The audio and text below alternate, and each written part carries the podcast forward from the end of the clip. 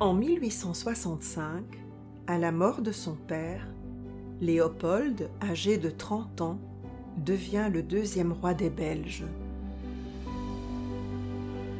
Au sein du couple mal assorti qu'il forme depuis 12 ans avec Marie-Henriette de Habsbourg-Lorraine, grandissent déjà trois enfants, Louise, Léopold et Stéphanie. Le petit Léopold, âgé de 6 ans, reçoit dès lors le titre de duc de Brabant en tant qu'héritier de la couronne.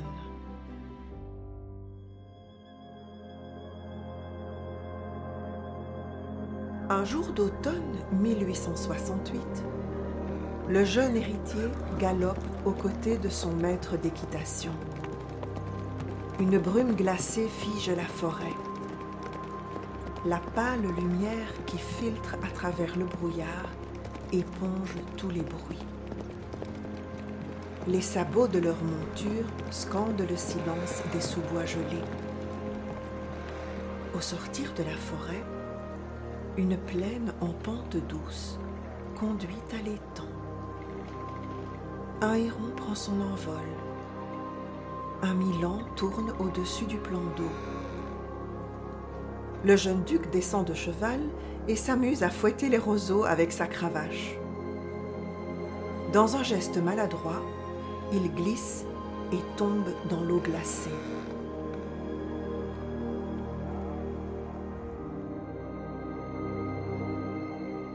S'il échappe à la noyade, il hérite toutefois d'une forte pneumonie.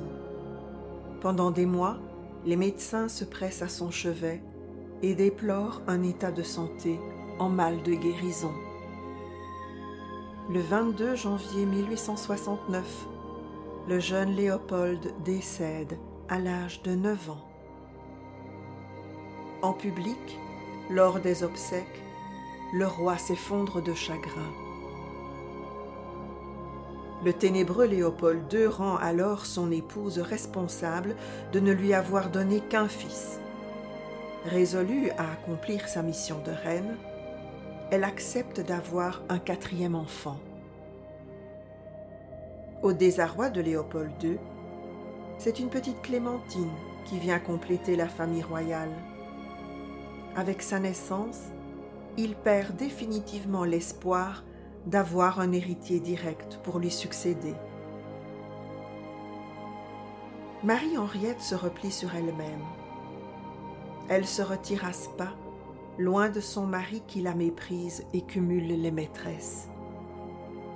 Elle déménage avec tous ses animaux de compagnie dans un hôtel qu'elle fait restaurer. Sa dernière lubie est l'acquisition d'un lama. Léopold lui rend de rares visites. Éloignée des fastes de la cour, elle s'adonne à nouveau à ses passions favorites, l'équitation, la musique et le théâtre. Ainsi, elle se soustrait progressivement aux obligations de reine, humiliée par un mari autoritaire.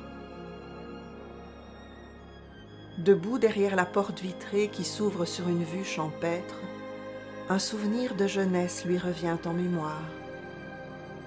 Elle avait 14 ans lorsque pendant une promenade en calèche avec sa dame de compagnie, une bande de bohémiens s'était précipitée vers elle les mains tendues.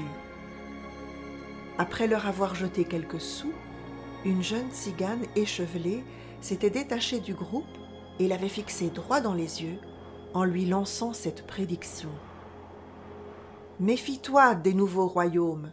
Ils t'apporteront la richesse, mais aussi le malheur à toi et aux tiens. Ce souvenir l'a fait frissonner.